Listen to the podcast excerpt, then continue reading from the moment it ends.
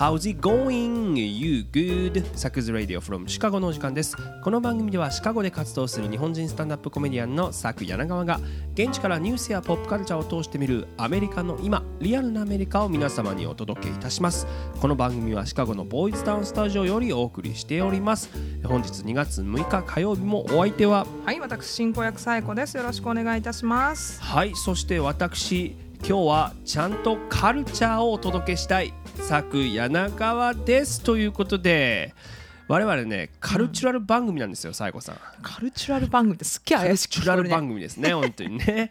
いやそう先週の番組聞き直したらさ、はい。僕もずっとのもう HR にブチ切れてたやんああ、あのおばさまね。そうですはいはいはい。よ、でねこれ冒頭でこの番組ではニュースやポップカルチャーを通してみるアメリカの今リアルなアメリカを皆様にお届けいたしますって言ってるのに、何もアメリカの今もリアルなアメリカもお届けせんかったってことに気がついてですね、たまにあるよね。あるんですよ前回だけじゃない。ただ う。そうあのもうもう怒り散らかしてるって時があるんですけれどもそうね。あれもアメリカでね無礼な日本人に怒り狂ってる日本人コメディアンの放送なだけだったから、うん。それでまあ今週はちゃんと冒頭の工場でも言ったように、文化をね皆様にお届けしていければということでですね、とはいえあの先週僕がやったことで言えばあのパンをスーパーで売ったぐらいなんですよ。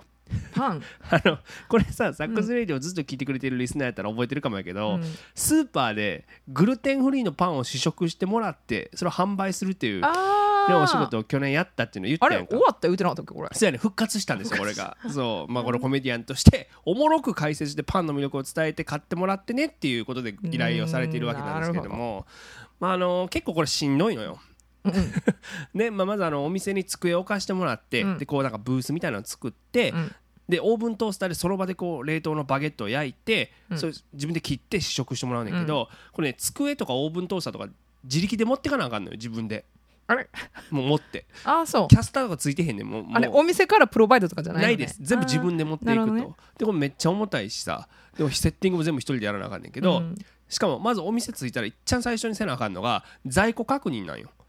在庫。そう。だどれだけ売り場にパンの在庫があるかっていうのを確認して、あー。でまあ終わった後にも数えて、うん。じゃあ何個売れましたっていうのをこう報告せなあかんわけですよ。なるほどね。でもうこれ冷凍のパンやからさもちろん冷凍庫に入ってるわけやんか、でこれアメリカのスーパーの冷凍庫って分かると思うけどとにかくむちゃくちゃでかいわけ、はい。で奥行きがすごいから、うん奥までこうちゃんと数えようとすると、めちゃめちゃ深くいっていかなあかんやん。なんか手届かんよねあれ。そういやでそうででだからもうオーナーからもね、まあ、大体でええよって言われてんねんけどもう意外とそこら辺真面目やからこうちゃんと数えな思って もうさもう腰のあたりっていうかもうベルトぐらいまでもう冷蔵庫の中に入らんと数えきれへんわけよ。はいはい。でもう一生懸命中までガーって入って数えてたらもう数えてる間にもう投資しそうになってきて。もうさなんか人間急激に頭が冷やされるとさ一気になんかエネルギーがゼロになんねん。タン言って。あ そう。あの仮死状態になるの。ああなるほどね。リ。スが冬眠してる時もそうなるらしいねんけど。あったかくならなかったん？ならへんならもうガンってなって、うん。しかも冷凍コーナーに来たお客さんからしたらもう恐怖よな、うん。なんか男が半身冷蔵庫に埋まってるわけやから、ねでももうええわもってなって、うん。大体20個って言って、で、まあ、そこからパン焼いて売んねんけどさまあ愛想を振りまいてですよパンいかがですか？みたいな「Would you like baguette?」みたいに言うわけようん笑顔で、でお客さんも結構アメリカでもフレンドリーな人多いからさ、うん足止めて食べてくれはんねんけどここが多分日本とアメリカの一番の違いやと思うねんけど、うん。アメリカの場合ね一番食べていくのはね、うん。お店の従業員です。うわーそうやね。そうやね。仕事しながらみんながつまんでっきょんねんお腹空いてるから。しかも2週目3週目来るやんおよ。あれ美味しかったよ。もう一個くれ。みたいな。代わりタイムがあってまあでもその回もあってかこう人気やなってみんな思ってこう並んでくれるかうんらありがたいことにねそこそこ売れまして、うん。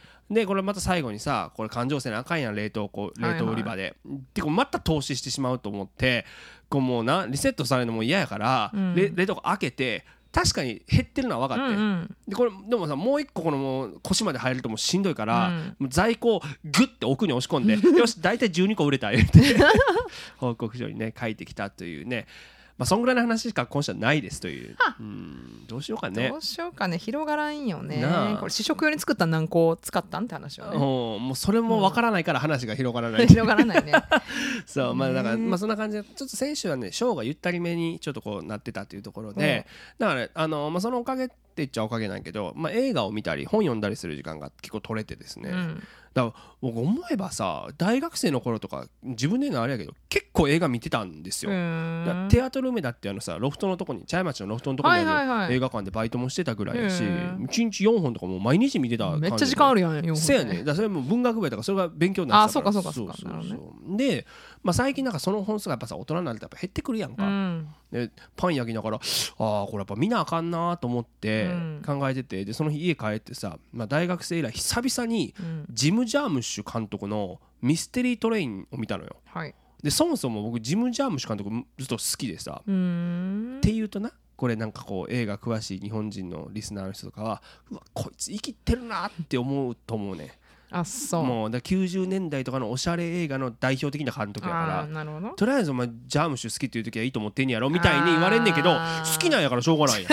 生きってていいですよ。生きってますよ。好きなんだもんだって何しろこれカルチュラルな番組だからね。そうやね。カルチュラルルですから、はい。そうですでまあ。やめてなんかも ちょっと甘噛みしたからもう一回言おうと思っただけだけどな。まあでも知らない人もいるでしょうから、まあ、この「ミステリー・トレイン」という映画なんやけど1989年の作品なんですよ。うん。で、まあ、3つの物語から構成されるいわゆるオムニバスになってて、はい。まあでもそれぞれのストーリーがこう同時進行でしかも同じ街で起きて関連し合うプロットやから、おう。まあ、結構見やすいんだけど舞台がテネシー州のメンフィスなわけ。あら。で、まあ、3本あるうち、まあ、40分ずつぐらいなんだけど、うん。1本目が、まあ、日本人のカップルが主人公なのよ。へえ。で永瀬正敏さんとお。工藤祐樹さんなんだけどお。まあほら永瀬さん昔ほらキョンキョンの旦那さんやった人ね。うんうん。で、まあ、工藤祐樹さんはこの後もう本格的にハリウッドに進出したりもしたけどだこの時多分まだ18歳とか19歳とかだと思うねんけどすごいね。すごいやろ？うん。でまあ2人は基本的に日本語で会話するんだけどまあお話としては横浜からこのカップルがメンフィスに旅行でやってきているってことなわけ、でなんでメンフィスかっていうとまずこの女性の方がとにかくエルビス・プレスリーが好きなんよ。ああなるほど。で彼氏の方はカール・パーキンスがめっちゃ好き。ほで、まあ、エルビスってまあメンフィスで育ってさ、うはいはい。1954年に最初のレコーディングをサンスタジオというところでやってんのね、うん。で、まあ、そこからもご存知の通りもうもうねロックンロールのキングになっていく人なわけや、はいでカール・パーキンスも同じ年にこの同じスタジオでレコーディングしてそこからロカビーのシンボルみたいな存在になっていく、うんまあ、ミュージシャンなわけですよ。はいで、まあ、ジャームッシュの映画で、まあ、僕が好きなところってやっぱ音楽の使い方とか描き方なんやけど、うんもう多分この監督自身がもうめちゃめちゃ音楽好きなのよ。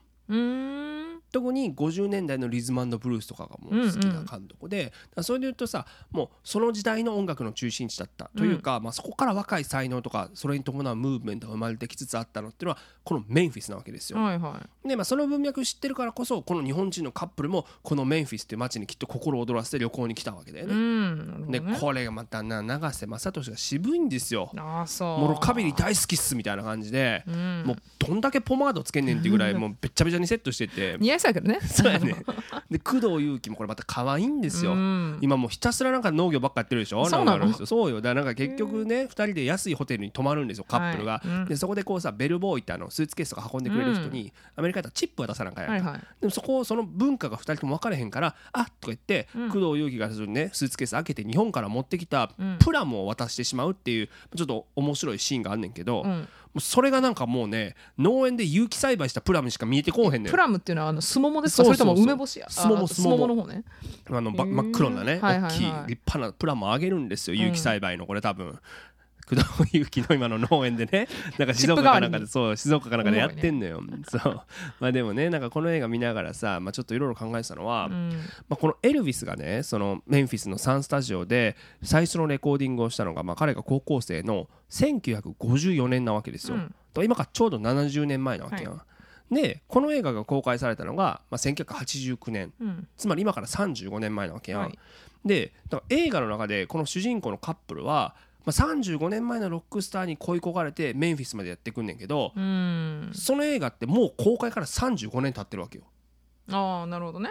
だから要は、はい。この永瀬正敏と工藤祐樹から見たエルビスっていうのは、2024年この映画を見てる僕とこの映画と同じぐらいの距離の過去なわけよ。はいはい。そうだからなんかグッときちゃってさそうだだからそうそうだから要はなんかそのなんていうのこの映画を今この時点で見てることの改めて考え深さを感じるというか、うん。だねその35年前のエルビスというシンガーをうん。35年前の日本の若者が見てるわけですよ。はいはい。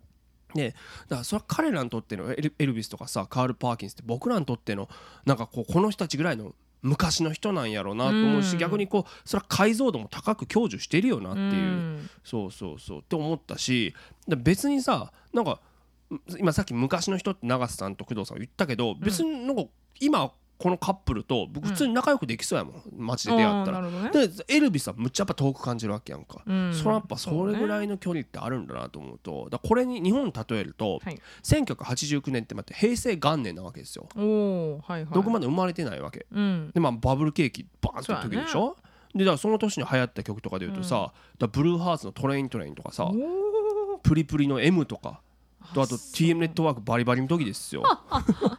ね、でそでそれでとちなみに美空ひばりさんが最初に「紅白」出てるのって1954年なのよ。だこのエルビスのねうん。この時ぐらいです。だからその時代に生きる若者にとって美空ひばりさんとの距離って僕らの今から見るプリプリの距離ぐらいなんだろうなとか思って。なるほどね。ちなみに89年って美空ひばりさんが亡くなった年でもあるわけ。うーんでもっともっと言うと、うん。テイラー・スウィフトが生まれたのも1989年なわけよ、はいはいそうですね。そうだからさ自分がどの世代に区分されてるかとかどの時代の人間かって意外と意識して普段我々生きひんやん。うん。でそのジッパー人からげにされたくもないから、まあね。でも長い歴史の文脈としてこう引きで見てみるとああこんな時代やったんかとか、うん。なんか意外な出来事がさあの待ってその大きい出来事から案外時間経ってないなっていうのに気づかされることとかあったりするよね。はいはい。うん。ね、だからそのまあミステリートレインという映画もうとにかくね、まあ、そういう、まあ、その時代感とかだけじゃなくて、うん。もうこの他のね、まあ、日本の短編もめちゃめちゃ面白いから、うん。そう音楽好きやったらまずホテルのフロント係がもうスクリーミング・ジェイ・ホーキンスだったりとか、うん。あとあのクラッシュのジョー・ストラマーが俳優として出てたりとかね、うん。あとトム・ウェイツが声だけで出てたりともう本当にねとにかくねカルチュラルなねあの、映画ですからいいねなんかちょっとカルチュラル感出てきたねこの番組の。カルチャーなんか文化って言った方がなんかそう。深く感じるのは私だけだけどカルチュラルってすっげえ怪しいなんか 商法みたいに聞こえるのは私だけ。スピリチュアルに引っ張られてるやつよ な。なんな。ということでね。あのただパンを、えー投資しながら売ってたわけじゃないということでね。今週も行ってみましょう。最初のコーナーです。What's happening America? さてこのコーナーでは毎週今起きているホットなアメリカのニュースを独自の視点で皆様にお届けいたします、えー時事に文化そしてちょっとおバカなニュースまでアメリカの今をランキング形式でお伝えいたしますということでまあもう2月に突入したな。早いね。なあやばいなほんまな。ね。まあこれ毎年言ってる気がすんねんけど、うん。2月ということはアメリカはブラックヒストリーマンス。はい黒人歴史月間ということで、うん。ブラックカルチャーをフィーチャーした、まあ、多くのイベントがね行われたりもするわけですよね。ですだからまあね西郷さん大好きなブラックミュージックの、まあ、イベントも多いし、そうです。シカゴにいっぱいあのコンサート来るんですよそうね。ト。そうなんでだから、うんまあ演劇とかもそうなそれにまつわるものとかねねうん。あるしまあコメディもね、うん。面白い企画が目白押しなのでまあね。これねアメリカでお聞きの方々いろいろ調べてみ見るとうん。いっぱいあるからね、うん。だしまあ言い方あるけどお得になってたりもするからね。値段とかもね、うん。なので改めてこの機会にね、まあ、歴史にもちろん目を向けてみるっていうこともいいのかなとうん。思いますけれども、今日はですねはい。もうちゃんと特集したいテーマがね、うん。あるのでもう早速ね、えー移っていきたいなとうん。思います、もう3位2位1位とかいかないからもう一本勝負でいくんで今回は。おお一本今日。一本でいきます。お願いします第66回グラミー賞主要部門を女性ミュージシャンが独占。2月4日アメリカの音楽産業における優れた功績を残したクリエイターに授与されるグラミー賞の授賞式がロサンゼルスで行われ主要部門をテイラー・スウィフトやマイリー・サイラスら女性歌手が独占したとのことです。というニュースですけれどもね、まあもう本当に今日はまあさっきも言いましたけどもコーナー全部の時間をかけてグラミーを特集していこうということなんですけれども。まあまああの日本でもさ毎年音楽ファンは注目してるっしょしてます。アワードね、うんということでね。まあだ結構日本語の記事とか、うん。もうもっと速報がねかなり出てるので、あそう。うん、だからなんかさわざわざこの部門では誰が初受賞でとかそういうことをこのサクズレイディオで紹介してもまああんま思んないやんか、うんうん。なぜならカルチュラル番組ですから。もう また言った。だからまあ、はせっかくならさ、えーまあ、この独自の視点でこのグラミーから見るアメリカの今っていうのはどうなんでしょうかっていうのをこう考えていこうじゃないかということなんですけれども、はい。まあなんだろうね。授賞式そのものももちろんたくさん見どころはあったんだけど、まあその中でも今回は5つのテーマにしてね、えーちょっと絞ってお届けしていこうじゃないかということで、はい。せっかくなので、うん。まあ、さやこさん読んでいただいて、うん。エコかけようか。エコかけちゃう。エコでいこう。オッケー。お願いします。女性が主要部門独占ねということで、まあ、これはさっきねニュースの時にも、うん。えー言った、えータイトルでも言ったところだと思うんですけども、はい。だからそもそもグラミー賞ってさあのもともとグラモフォンアワードだったんねそうそこから来て、まあ、グラミーってちょっとこう 何親しみを込めた言い方に変わったけど、まあ、1959年にできたアワードで、まあ、アメリカの音楽産業において優れた実績を残したアーティストやクリエイターに対して、まあ、授与される賞ということなんですけれども、うん。まあ最も権威のある音楽賞っすよねポップミュージックに関して、ね。まあもちろんクラシック部門もあるんだけどねこうん。のグラミー賞では。で、まあ、その中で主に主要4部門と呼ばれているのが最優秀レコード賞最優秀アルバム賞最優秀楽曲賞そして最優秀新人賞うん。この4つなんですけれども、まあ、結果から言うと今年この4部門全てで女性シンガーが受賞したということですよね。えーまあ、具体的にはレコード部門ではマイリー・サイラスの「フラワーズ」はいアルバム部門はテイラー・スウィフトの「ミッドナイツ」うん。これちなみに史上初となる4度目の受賞だったということですけれども、楽曲賞はビリー・アイリッシュの「What Was I Made For」はい。そして新人賞がビクトリア・モネということなんですけれども、まあ、もちろんね今アメリカでなされている報道としてはテイラー・スウィフトが史上初となる4度目の最優秀アルバム賞受賞っていうのが、うん。まあ、バーンと出てるけどそもう、ねまあ、例えばビリー・アイリッシュの「What Was I Made For うん。は」えーまあ、去年ね大ヒットした映画「バービー」の挿入歌なわけですよ。どこにもかかってるね。ね、うん。本当にねラジオとかでもすごかったよかね。かってたね。ねまあ、うん。あんだけ映画の大事な場面でボーンって流れてくるし、ね。まあ、それうん。だけ話題になった映画ということもあるし、まあ、バッチリ、ね、楽曲楽曲賞を受賞してきたとはい。いうことだと思うんですけど、まあ、今回実はテイラーとマイリーに関しては後でちょっと詳しく扱います。おう。うん、それで言うとね、まあ、まず、ね、新人賞を受賞したビクトリア・モネね、うん。えーまあ、新人とはいえ37歳なんですよ。へー。ねまあ、彼女アトランタ出身なんですけれども、うん。まあ、これまでもう作詞作曲家としてはもうすもう凄まじい輝かしいキャリアを持ってるわけですよ。はい。でアリアナ・グランデに楽曲ずっと提供してきてたしう、ん。でまあ、その中で昨年満を持してリリースした初アルバム「ジャガー2」というのがあるんですけど、うん。これがもう高い評価を受けて、まあ、新人賞を受賞したと。いうことなんだけどまあでもさほん本当にねこれだけ女性が主要4部門独占するっていうのは珍しいし、うん。まあ文句ないよね。あの、うん。取るべきだった。あそうね。の全部有名な曲じゃない？と思ううね。そう作品として素晴らしいなと思うけど、まあ個人的に僕まあ去年いろいろ聴いてる中で、うん。ラナ・デル・レイのね「トンネル・アンダー・オーシャン・ブールバード」っていうアルバムが、もうこれアルバム賞取ってほしいなっていうぐらい素晴らしい出来だと思ったんだけど、うんまあテイラー姉さんの今の勢いがね、まあ、勝ったかなまあという印ね象だよね。うんそうね。うん。うん。という感じでね、えーまあちょっと第1項目目はこんな感じで刀らしくこんな感じでいいの？次行きましょう。お願いします。キラーマイクとアトランタということでね、うん。まあ、これはね授賞式そのものということだけじゃなく実は一番ニュースをかっさらってたのはねこれちゃうかなと思うんですけど、あのラッパーのキラーマイクね今回ラップ部門で3つの賞を獲得したわけですよ。はい。で、まあ、壇上でも興奮冷めやらぬままスピーチをガーッとかましたんだけど、うん。ただなんかね授賞式直後まさかの手錠をかけられて地元の警察に連行されてるところがあの SNS で拡散されまして。え？ねえあれ逮捕されたん？っていうことで話題になったんですよ。うん。でまあ、どうやらあの警備員をぶん殴ったと。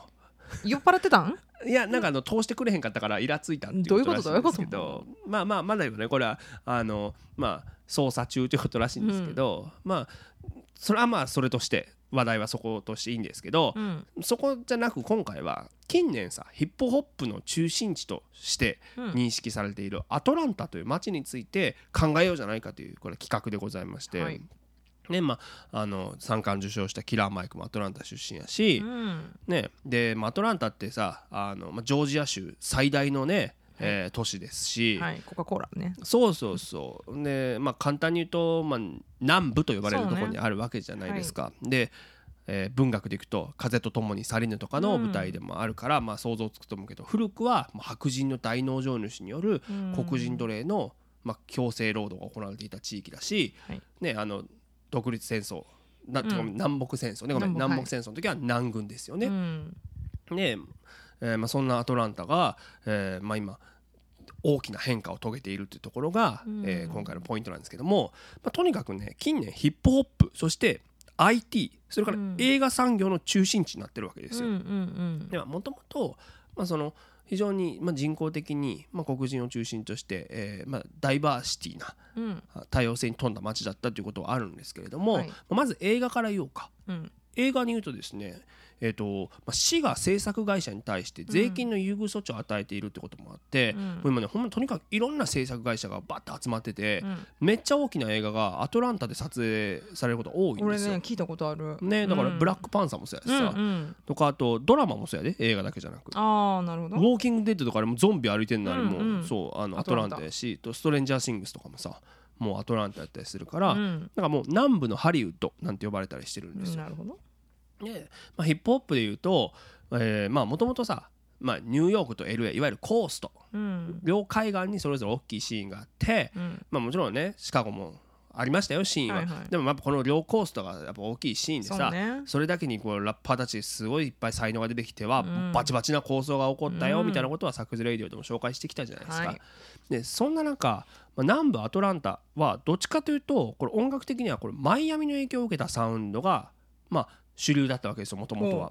ね、だから、まあ、そのアフロの影響も強いし、うん。でベースベベースのね、うん。えー非常にこう、えー影響が大きかったんだけども1980年代後半に、まあ、例えば MC シャイ D とかさ、うん。まあ、もちろんあとあとクリス・クロスとかの、うん。えーまあ、登場で独自のサウンドとシーンが盛り上がりを見せてくると。なるほど。であとは90年代にほらアウトキャストが登場したり、はいはい。90年代中盤かなうん。でその時とかもニューヨークからはみんな学生みたいなこう評価が結構当時残ってたりするわけよ。ででもこの時代本当ヒップホップに限ったことじゃなく言えばですよ、うん。TLC とかさ、うん。あともう来週スーパーボールのハーフタイムショーに出るうん。西郷さんお気に入りアッシャー。もアトランタから出てるよね。そうですよ。ジョーとかあのねロイドとか私大好きそうだ。なあの R&B の人たちみんなそうですよ。アトランタだからですよ R&B の分厚いシーンもねあったということだしさっき言った今回新人賞を取ったビクトリア・モネもアトランタなわけですよね。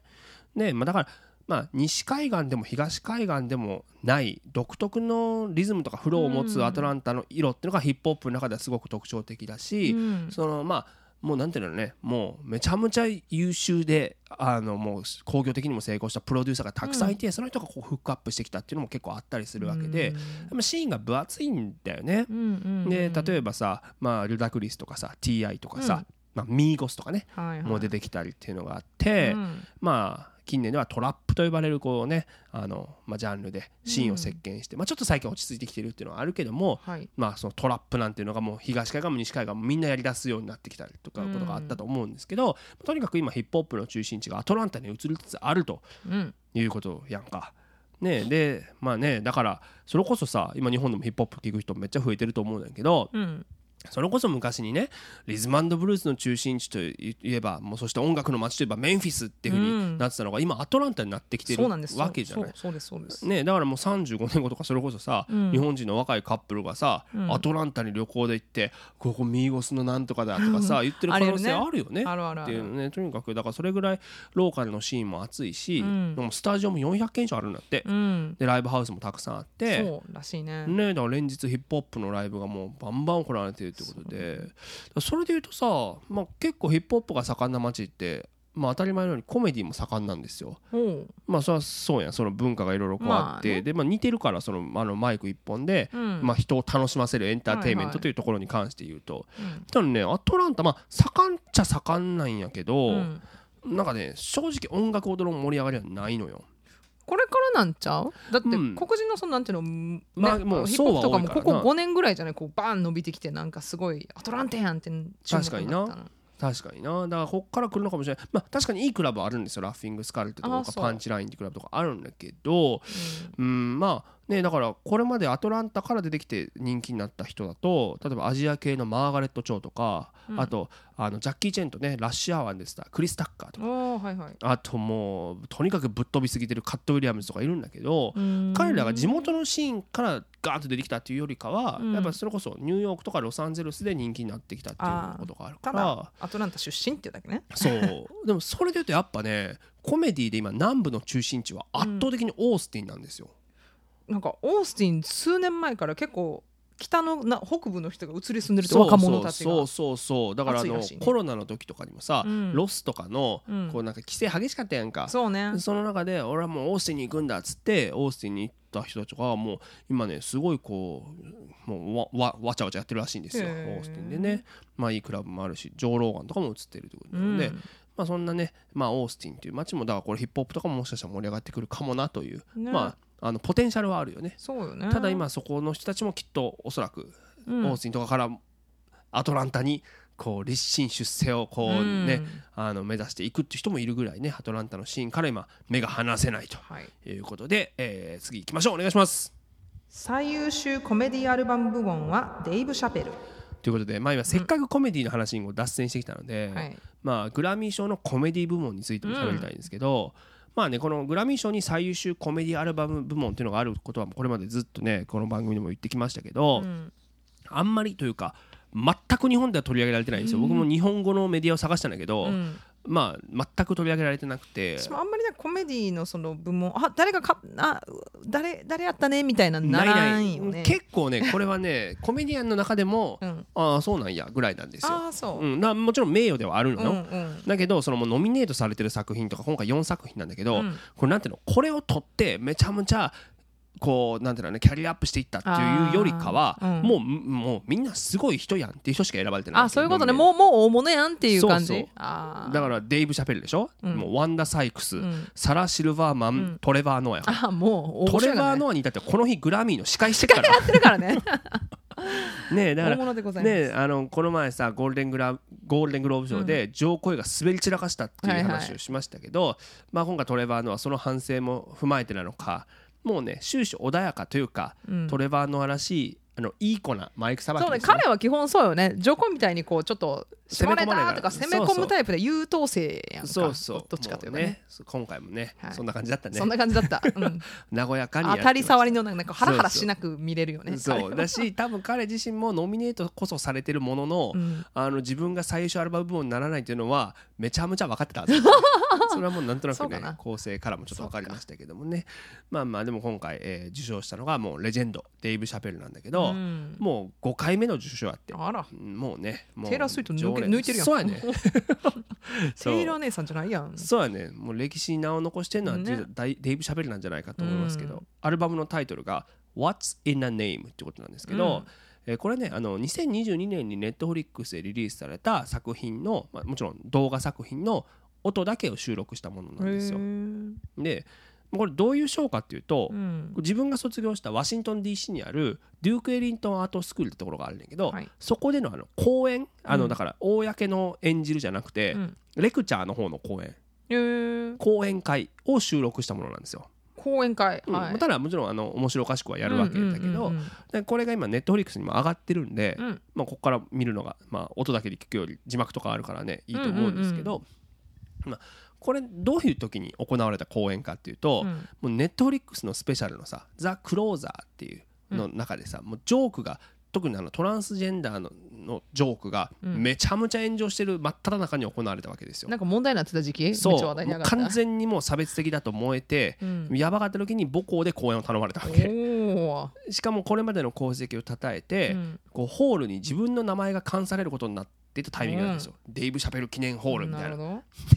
まあそのね講演会の前に生徒たちに、いやなんか俺に言いたいこととか質問したいことあれば言いに来いって言ったら、うん。もう長蛇の列ができたと。うん、うんうんでその質問内容っていうのがとか講義内容っていうのが、なんかジェンダーのこととか LGBTQ のこととか、そういうたくさんがたくさんのそういう意見がデイブ・シャベルに寄せられたんだけど、うん。その時にいや誰も俺のアートに関して言及してくるやつがおらんかったって語りかけるわけですよ。なるほどでいやここアートスクールやろと。うんなのにそのアーティストの作品の言葉尻とか表面だけ報道して、うんそこから芸術的なニュアンスを取り除く今の風潮ってどうなんっていうのを語りかけるわけ生徒に。だから要はキャンセルカルチャーとか、うん。切り抜き文化によって自由な表現活動ができにくくなってて、うん。これアートとして良くない方向に行っているってことを、まあ、アートスクールの前ら考えとけよっていう主張なわけですよ。でなんかそれが今回まあてかまあそのデイブ・シャペルのその主張自体ががそのどう思うかっていうのは人それぞれいいと思うんだけど、うん。だからそれがその音楽の権威であるグラミー賞を今年取ったっていうのは、うん。ある種これは示唆的なんじゃないかなっていうことはやっぱ思うわけですよ。もう彼はもう今やオピニオンリーダーとなっててねね彼がこの発言をすることっていうのもそもうね大きなまあ影響を及ぼすじゃないですか。うん。でなおかつこの主要4部門っていうのは女性が取った中で、うん。まあ、今回だってワンダ・サイクスとかさ、うんね、サラ・シルバーマンとかが取ってもいい中で、うん。この彼のこの作品が、えーまあ選ばれたということはうん。何かしらの示唆的なものが、まあ、アメリカの中でもあるっていうことを考えるきっかけになるんじゃないのかなということで次に行こう。お願いします。マイリー・サイラスの自己肯定ソングが最優秀レコード。ということでね。まあね今年の最優秀レコードに輝いてたのが、マイリー・サイラス「フラワーズ」です自己肯定ソング。そうですよ、まあねそうだからマイリーって僕ね、同い年なんですよ。あそう。1992年生まれ。ちょっと老けて見えるねまあ彼女。もうさもう重ねたものがすごいじゃない。人生経験いろいろしてはるもんねすごいやろ。彼女。だし声ももうなんか出来上がってきたしさ。酒焼け半端ないよねもうなんか。なまあでもなあの、まあ、実力はすごいっていうのはみんな知ってると思うんですけど、実は今回グラミー賞初受賞ということで,、うんでまあ、ポップソロ賞というのと合わせて今回2冠を獲得してるんだけど、うん。まあ、彼女お父さんがビリー・レイ・サイラスっていうカントリー歌手なんでね、らしいね。でまあお父さんも2019年にグラミー賞取ってるから、うん。まあ、親子での受賞になるわけですけど、はい。マイリー自身はカントリーの都であるテネシー州ナッシュビルの出身なわけ、ださっきの、えっと、テネシー州のメンフィスとナッシュビルは、うん。まあまあ距離で言うと23時間かな車で。そうやね。ううん。んっていうところで、うん。えーまあ、同じテネシー州なんだけどナッシュビルはカントリーの都なんですよね。そうやでまあこのビリー・レイ・サイラスってお父さんはどっちかというと、まあ、あの一発屋扱いだったわけですよ。このうん。2019年にヒット,、うん。ヒットするまで。で逆にマイリー・サイラスはもうさ2006年にうん。ディズニーのドラマの「ハンナ・モンタナ」で、主人公のハンナ・モンタナを演じて、まあもう社会現象になるぐらいもう社会現象やったね。なあスーパースターですよはいなりまね。だからそうだから僕当時中2とかやったけど、うん。同い年の子がもうこんな活躍しててすごいなっていうふうに思ったしこの時日本やったら成海莉子ちゃんぐらいしか芸能人いなかったからね。懐かしいな。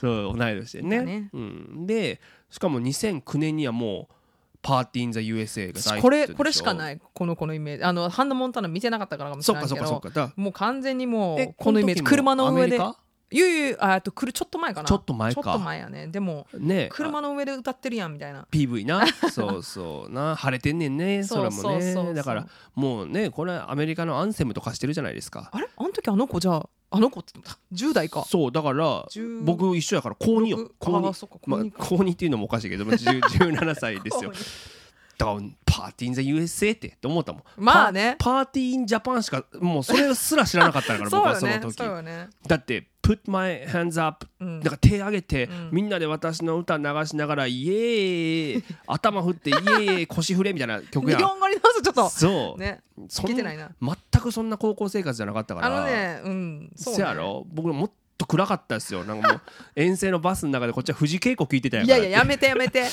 違う。151617とあかんあかん。私の人生暗かったあかんあかんってそっち周りのやったから空気を悪くするからやめてください。いやいやイヤホンで聞いてた。あいからやほねあのなそうまあでもそんなねだからマイリーがそん、うんマイリー・サイラスその時が17歳でしょ？でねでもそっからさ僕大学生になった2013年とかあ完全マイリーやばなってもたと思ったのが、うん。あのレッキングボールっていうさ あのすっぱだかで鉄球にまたがってたやつ。あれおいでなんかえと思って。ラッパーのとこにねなんかそう腰振った人ともねなんかいろいろもう下着になってな、ねだもだからなんつうのもうあのあのハンナ・モンタナみたいなアイドルがうん。完全やばい姉ちゃんになってもたみたいな感じやってやんか。スキャンダルやったもんね。いい子が優等生がこうねバッドガールになったみたいな感じじゃそうそうないけどさ。そうまあでもね話題はそれこそすごかったから、うんあのアルバムも商業的には大成功して、で、まあ、それでまあ結婚して離婚してみたいなうん。いろいろあって、で30超えて今回出したアルバムねうん。やっぱ円熟味がありましたよ。声にねやっぱなんか人生経験積んだやなっていうさ重みが。そうやしもともと歌唱力はさ、うん。もうもう折り紙付きじゃないですか。まあね。表現力もそこに疑問を持つ人は誰もいないわけじゃん。表現力はだいぶでも変わったと思うんやけど パーティーインダ USA じゃなあの澄んだ声じゃなくなったよなくなってたな本当に。赤羽ボイスになってたもんな。そう。まあでもなそのねそういうプライベートとか離婚とかを経て、うん。しかもその元旦那リアリアム・ヘムズワースの誕生日にリリースしてるのこのアルバム。そうそなかなかにでもこれ明確なメッセージで、ね、しかもあのお家やがね彼が浮気したとされるお家でミュージックビデオを撮るっていうもうそうなんですよ。ねしかもねこの「フラワーズ」っていうね今回受賞した曲はさ、もう明確に今流行りの自己肯定感をもう押し出してるわけやん。うん。まあ、要はフラワーズってね、うん。まあ、花ですよ、うん。で花だったら自分で自分に変えるわってそういそううそうあなたに買ってもらわなくてもってことよね。そうだからもう別れた男がしてくれたことっていうのは別に自分で自分にできるからっていう歌詞なわけですよ、ね。だから花やって自分で自分に変えるし、うん。自分を自分でダンスに誘えるし、うん。自分に語りかけることだってできるし、うん。何より自分を他の誰が愛してくれるより愛せるわっていうわけですよ。でこれがさなんか強がりとかじゃなくてなんかほんまに言ってるっぽいんだよ、ね。なんか強い女が言ってるって思わせるからこうし信用性が出るんじゃないだしなんか嫌味っぽくもないないしさ全然ない。なというのもやっぱさみんなが彼女の成長を一緒に見届けてきた感があるわ。そうね。ねハンナ・モンタナから、うんうんうんうんななんかしかもこのいろんなことを経た後のこの潔さと強さ、あとなんかこう吹っ切れた感じっていうのがなんかもはや気持ちいいんだよね。そうやねねだからさ思えばね、うん。今回マイリー・サイラスだけじゃなくて、うん。ノミネートされてる他の曲っていうのもこう自分を肯定するというか、うん。ありのままの自分を愛するそして誇りを持つっていうテーマのものがやっぱ多いんですよ。だビリー・アイリッシュのね「うん。What I Was Made For」も、うん。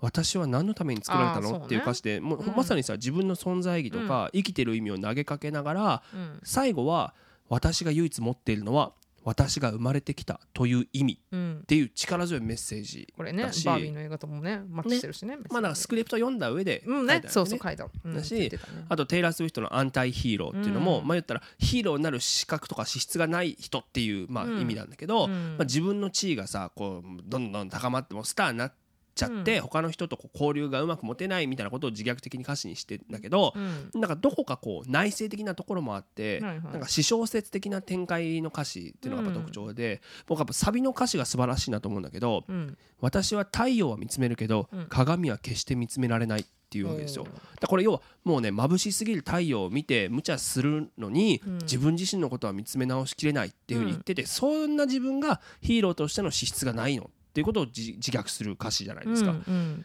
うん。だなんかねこれ思うとやっぱその最近日本でもさ、うん。自己肯定感って言葉がしきりに用いられてあーなんかあたかもそれが高いのがええことで低いのは悪いことかのような価値観が、それこそ自己啓発本になってね世間の価値観かのようにルフしてる風潮がある気がするんだけど僕はめちゃめちゃ違和感があってうん。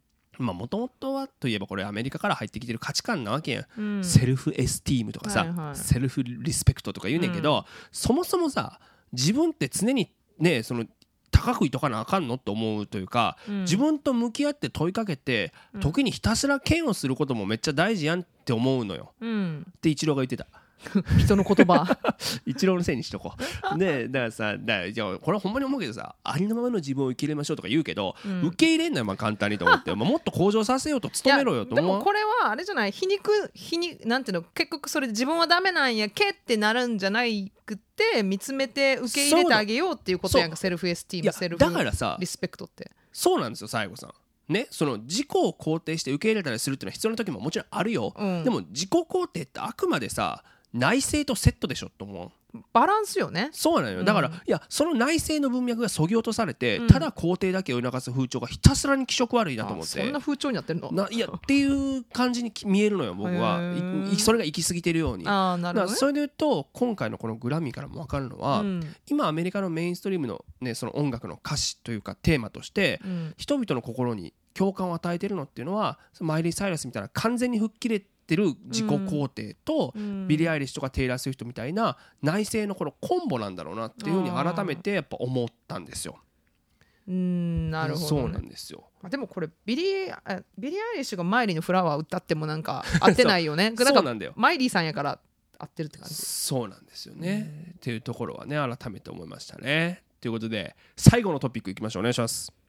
テイラー・スウィフトとカントリーシーンの変化ということでね最近のサクズレイディオもなんか毎週テイラー・スウィフトについて喋ってるやん。大好きやん。なあ。なんで？いやもうでもさ、もうええってと思ってるリスナーもおると思うねんけど、うん。今それぐらいアメリカではテイラー一色なんだという このリアルなアメリカを。やしさ今週の日曜スーパーボールやん。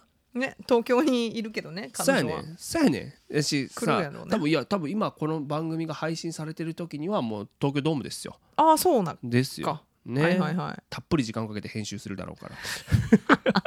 いやでもおそらくね日本のメディアも今こぞってテイラーについて特集するだろうから。もうめっちゃ追っかけるんじゃんこう終わった後どっか出待ちしてさどこ行くんって。あのな空港までな とかな。でもまあそのいろんな多分さメディアがそのいろんな角度からやるんだろうが、うんそれでもこうメディアが言わないことを分析してみようじゃないかという企画です今回は。はい。まあねまず受賞に関してですけど、うん。異論はないよね。ないねよ、商業的にも売れたし、うん。ね、10作目のアルバム「ミッドナイツ」はい。または深夜のなんかヨタ話集めたコンセプトアルバムやろ。もう簡単にまあでもそれ引っ提げてさ、うそうう。だってあのツアーやっちゃったやんやっちゃったってなあもね。もうもうやりきったし、はい。もうだってヒットチャート1位から10位まで全部テイラー・スウィフトみたいなのになんか、化け物ですよあんなの。ね。ねまあ今更テイラー・スウィフトのプロフィールを紹介するまでもないんだけど一応ね、うん。1989年さっき言いましたねあのミステリートレインが、えー公開された89年、うん。ペンシルベニア州生まれなんでね、うん。意外なんですけども東海岸というかまあねそっちから、ね。えー歌手の才能を伸ばすために10歳でカントリーの都、うん。テネシー州ナッシュビルに家族と共に移住したわけですよ。で、えーまあ、16歳にカントリーのレーベルからデビューしてカントリー歌手としてキャリアをスタートさせてるんですけれども、まあ、前提としてさ、まあ、そのカントリーのシーンって南部とか、まあ、中西部のいわゆる白人保守層のマーケットで支えられてるわけじゃない、はいただこれナッシュビルがカントリーのシーンの中心になったのって、うん。実は第二次世界大戦後からなんですよ。で、まあ、そこから例えば1950年代後半とかになってくると、まあ、洗練されたのフィドルとか入ったりハーモニーのコーラスが入ったりする、ナッシュビルサウンドっていうのが人気になったりするんですけれども、うんこれテイラーの伝記を読むとですよ、うん。彼女が幼い頃に憧れてたアーティストは、うん。シャナイア・トゥエインディクシー・チックスリアン・ライムスって言ってるわけ。うんでまあ、この人たちがどういう人たちかっていうのをあえて言うと、まあ、女性カントリーミュージシャンでありながらポップチャートでも大きな成功を収めてる人たちなわけですよ。うんで特にねあのテイラー・スウィフトが憧れてるっていうふうに言ってるシャナイア・トゥエインは、うん。まあ日本で CM とかにもよく使われてたりしたけど、うん。自分で作詞作曲をするカントリーポップシンガーなわけですよ。なるほどね。でまたここにテイラー・スウィフトとのこう共通点があるよねうん。っていうふうには思うしそこがまあ彼女の原点だと思うんだけど、はい。まあ、今年さ、まあ、大統領選が行われるってことでうん。連日いろんなニュースが出てますけど、はいはい。テイラー・スウィフトって2016年ヒラリーとトランプがの相まみえた選挙あったやんか、うん。あの時にツイッターまあ当時のツイッターで初めてみんな選挙に行ってきてそして投票してって言って、ヒラリー支持を表明したわけですよ、うん。でここで重要なのってテイラーってその時期まで自分の政治に関する意見を全く表明しないことで知られていた、はいはい。ねまあ、これアメリカだったらさ有名人が自分の政治観とか語ったり、うん。誰を支持するかって表明するのはまあ当たり前なことやんか、ね。だからケイティ・ペリーとかアリアナ・グランデも、うん。この時もすでにヒラリー支持を表明してたし、うんでテイラー・スウィフトでもこの時期もう押しもされるスターだったわけですよ。うんだしその4年前の2012年の時点ですでにスターだったし、はい。レディー・ガガとかねビヨンセが当時オバマを支持することを表明したけど、テイラー沈黙したのよ。23歳の時点で。でこの時評論家からは歌の中では自分のプライベートをさんざっぱら語るくせに政治的なことを一切口をつぐむんですね。うん。バカバカしいほど政治に無関心と批判されてたわけです。うん。挙句の果てにあれ？あいつは隠れトランプ支持者なんじゃないかっていうネットの噂も広まってたわけですよ。ねでも沈黙だったわけ。うん。じゃあなぜテイラーがそこまで政治的なことを口にしなかったのか。言い換えると口にできなかったのかっていうことを考えていきましょう、うん。ということなんですけどもまあこれはね僕もお世話になってる音楽学者大和田敏之先生の「アメリカ音楽の新しい地図」という本にまあこれ詳しく書いてあったりもするので、はい。ぜひ興味ある人は読んでほしいんですけどももともと言ったようにテイラーが出てきたのってカントリーのシーンなわけだよね。うん。で、まあ、カントリーのさマーケットって白人の保守層に支えられてるから、うん。もしリベラルな政治家に述べちゃうと彼らの支持を失うっていうことを恐れてたんじゃないのっていうのがまあ一番単純な見立てそうやんか。ねみんなそう思ってたと思うよこれ。うん。そうやね。うん。ただこれ興味深いのはですねテイラーが世界的にまあ大ヒットする、えー2012年の楽曲「We are never ever getting back together」というところに込めた歌詞なんですよ。うんこれ日本だったらテラスハウスとかに使われて、ねヒットしてたんですけども、それこそ彼女の内省的で自虐気味の歌詞っていうのが興味深いのね。うん。でこの曲もですね あの、まあ、さっきのマイリー・サイレスとちょっと近いんだけど、うん。当時、えー元彼別れたばっかだったジェイク・ジレンホール俳優のねジェイク・ジレンホールへの気持ちを歌っているとされるんだけど、その中であなたは私の音楽なんかよりもよっぽどかっこいいインディーミュージックを聴きながら一人で部屋にこもっていたわねって歌うわけ。うん。ねこれ面白いのはインディーミュージックっていう、まあ、いわゆる都会的である種サブカルっぽいものに対して、うん。自分の音楽がカントリーという田舎っぽさを持っているという自虐なわけじゃないですか。なるほど。で実際この曲大ヒットするわけなんですけどね。しかもポップとして大ヒットするんだけど、実はこれねカントリーのファン用にバンジョーとかフィドルを入れたうん。カントリーバージョンも同時にリリースしてるわけ、うーんでこれがカントリーのラジオ局でそっちをヘビロテしてるっていうことがあるわけですよ。なんか結構最近までカントリーバージョンアルバムから出してたりしてたよねそうそう。この人。そう。でこれが2012年の時点でしょ、うん。だからこの時点では確実に自分の立ち位置というか、まあ、軸足をカントリーに置いていたことが分かるわけよ。ああなるほど。でそれってまさに政治的明立場明言しないと宣言してた頃なんですよ、うん。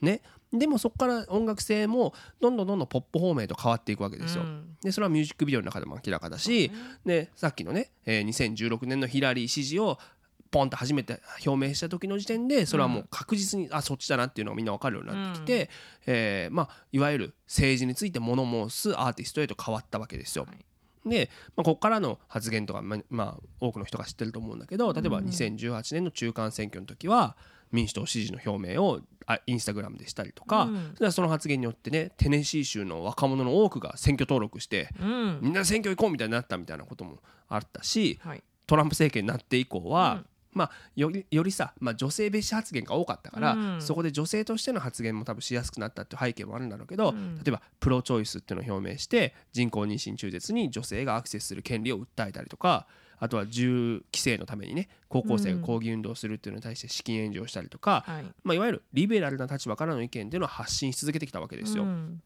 で、まあ、こうしてカントリーの歌姫からポップの女王になったテイラーなんだけども、はいまあ、でもそれでもカントリーの支持基盤を失っていないっていうことはうん。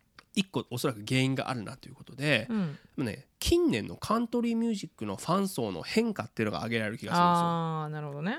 これね2015年にニールセンっていう調査会社があった調査にも、が面白いんだけど、うん。過去10年間つまり2005年から15年までの間にうん。18歳から24歳のファンが54%増加したっていうデータが出てるわけで2010年以降はヒスパニックのファンが25%増加してると。うん。なおかつ若い女性のファン層が急激に拡大してるっていうデータが出てるわけですよ。うん。つまりカントリーのファン層が若年化して女性化して多民族化したってことなわけ。うん。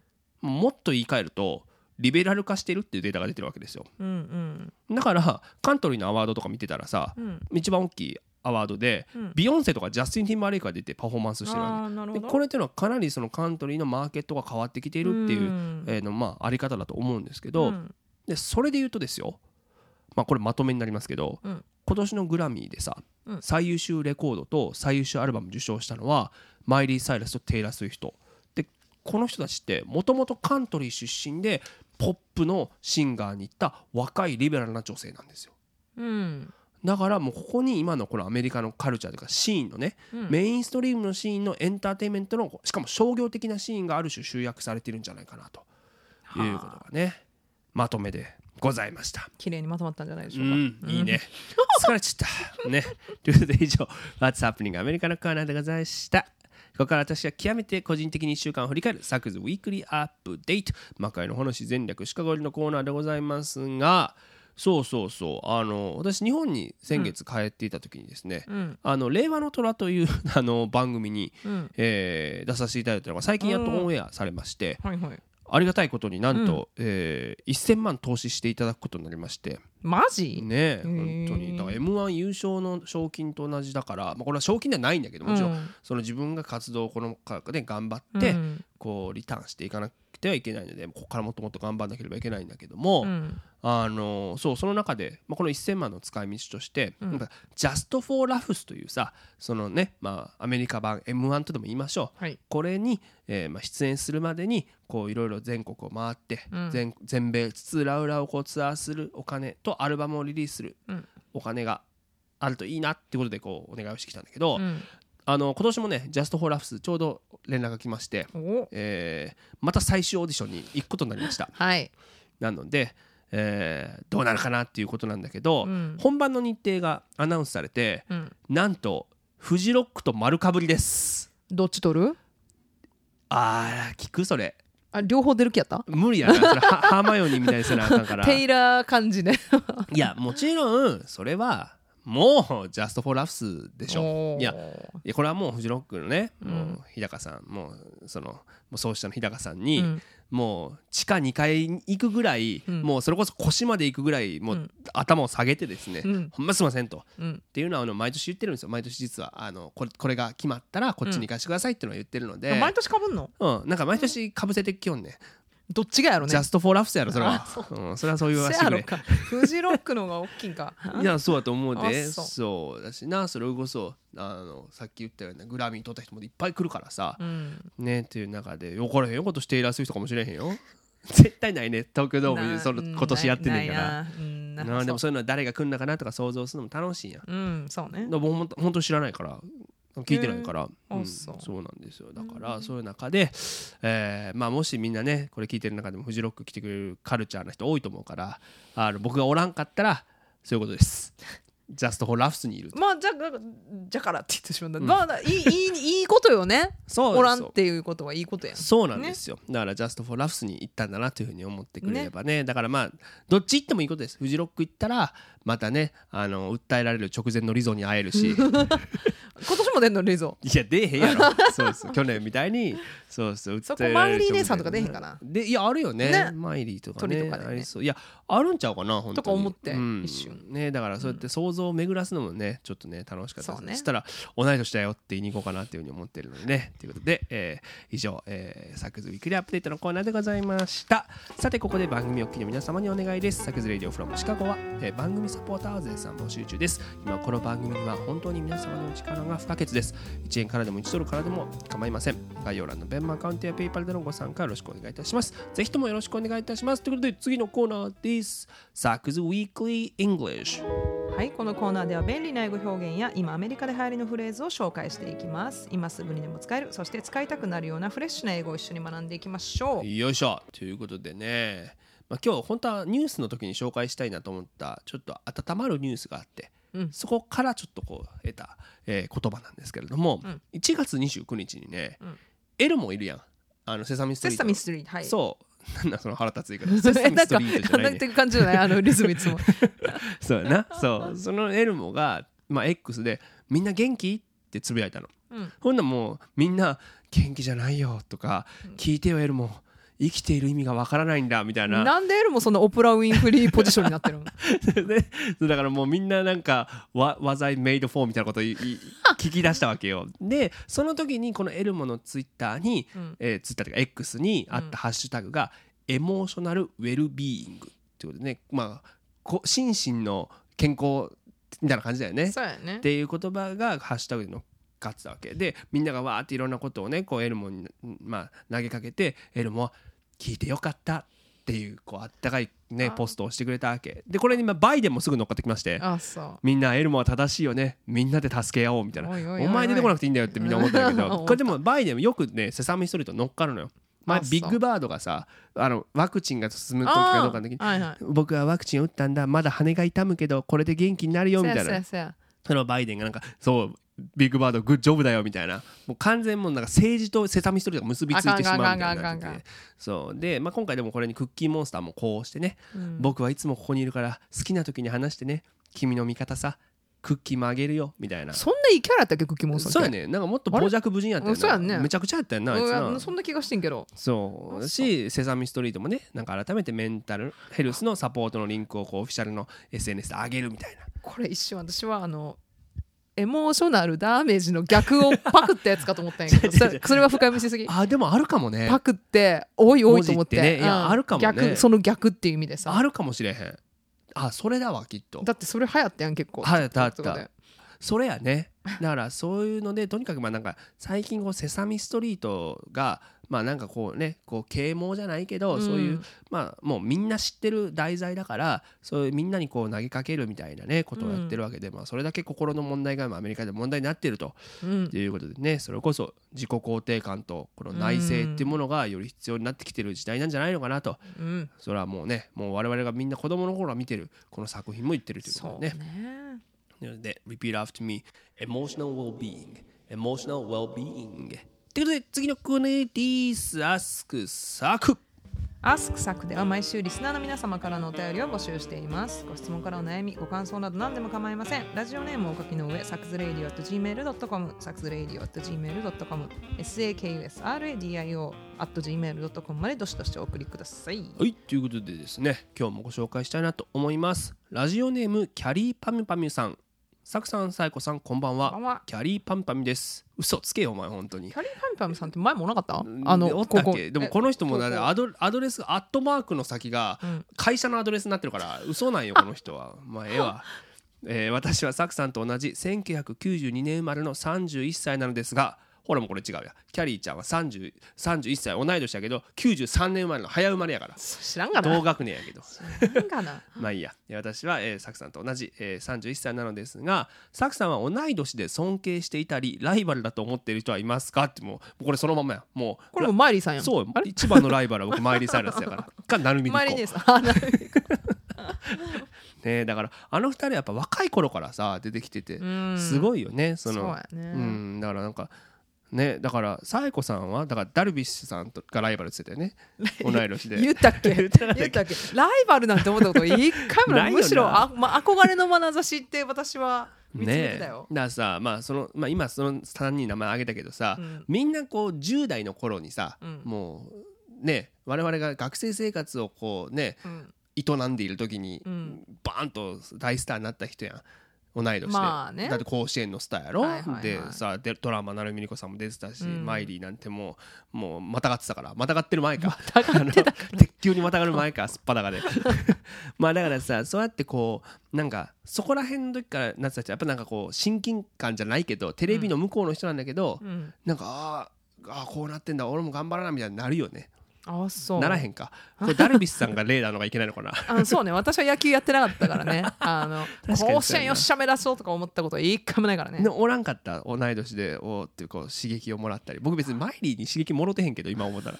あ 何やえ成海莉子見て、うん。俺も頑張ろう。なんか はあったよななんかあの小袋が主題歌歌ってたなんかルリの島みたいなのやってなかったっけ？ああったあったあったあったあったあったそうそう。あ海綺麗だなぐらいしか思ってへんかったけど。エンタの後にやんねんなあれ。エンタの前かな分からへんけど。そそううそうそう。そんなのがあったよな。だからうん。でもなんか分かん。ない同い年ってだけで別に尊敬する理由にはならへんし。親近感は湧くよ。なんかうん。余計こうおなあおないってなったら余計こう応援したくはなるかなとるシカゴに結構あんまり有名人でってこと？いえなんでやねん。え？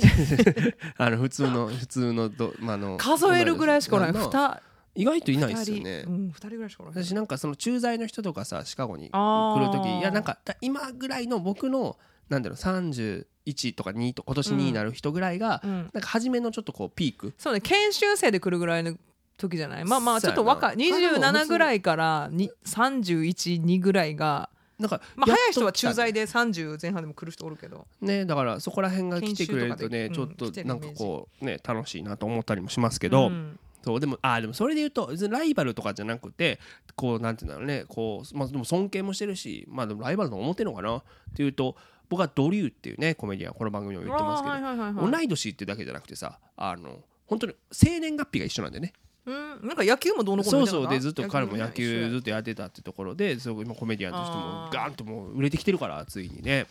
うんそう。身近身近なところやとライバルなんかこう有名人すぎたらライバルってならんかない？思わへん誰がマイリー・サイラスライバルと思ってんねんほんまなねでもさねあのグラミーのパフォーマンスもすごかったね。いやーすごかったなよあ。初めてグラミー取ったわーって歌の最中でめっちゃスキップしとってもなあそうそう。テイラー姉さんもめっちゃ踊っとったしね。そう。いやだからなんか愛されてるんだろうね。いやうん、ええキャラやななんていうの表裏がないキャラで通ってそうやなって思うあの人はハリウッドでそうやろな。声でかそうやしななんかなんか悪口とか裏で言ってたら声めっちゃでかくて全部聞かれてそうやん。これ全部低いやんでなんかもうあの酒焼けのおぼあの そうママねいやースナックのママみたいな確かにな。今怖いもんなしやな。なんかこういろんなこと経験してな。っないねということでね。強い。はい、ということでこの番組では毎週リスナーの皆様サクラテスの皆様からのお便り募集しております。宛先はサクズレイド .gmail.com ということでサクズレイド from シカゴでは皆様からのご感想をいつでもお待ちしております。レビュー口コミも大歓迎です。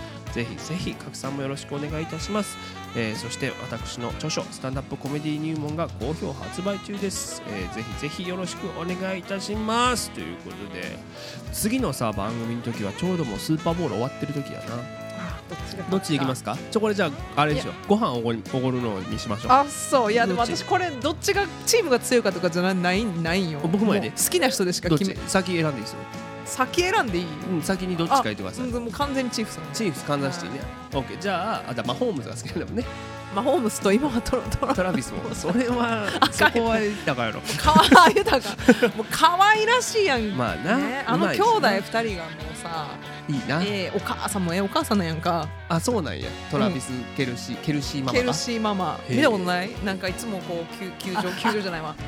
あれあれのそうだそうだ。ガーってベアハグしてさそうなんだよね。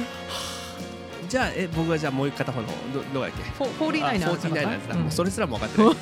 でもだからほらそうどっちかを応援しないとおうん。もろくないじゃないですか。だからそうやね。じゃあでもねなんか私的には49が勝ちそうなね予感がちょっとしてる自分がいいどっちですか？でもいいんですか？いやいやでも私はチーフス。をじゃあ信じる僕じゃあ 49ers でじゃあ負けた方がはい。なんかじゃあちょっと美味しいフォーとかを送るといいですか？それぐらいじゃないとねちょっとプレッシャーがやばいからそうやね。ねステーキハウスがなるとでもちょっととてもじゃないけど逃げるからね ということで。もうサックスレイじゃないから。はい。ということで、えー改めましてまた来週お会いしましょう最高でした。はい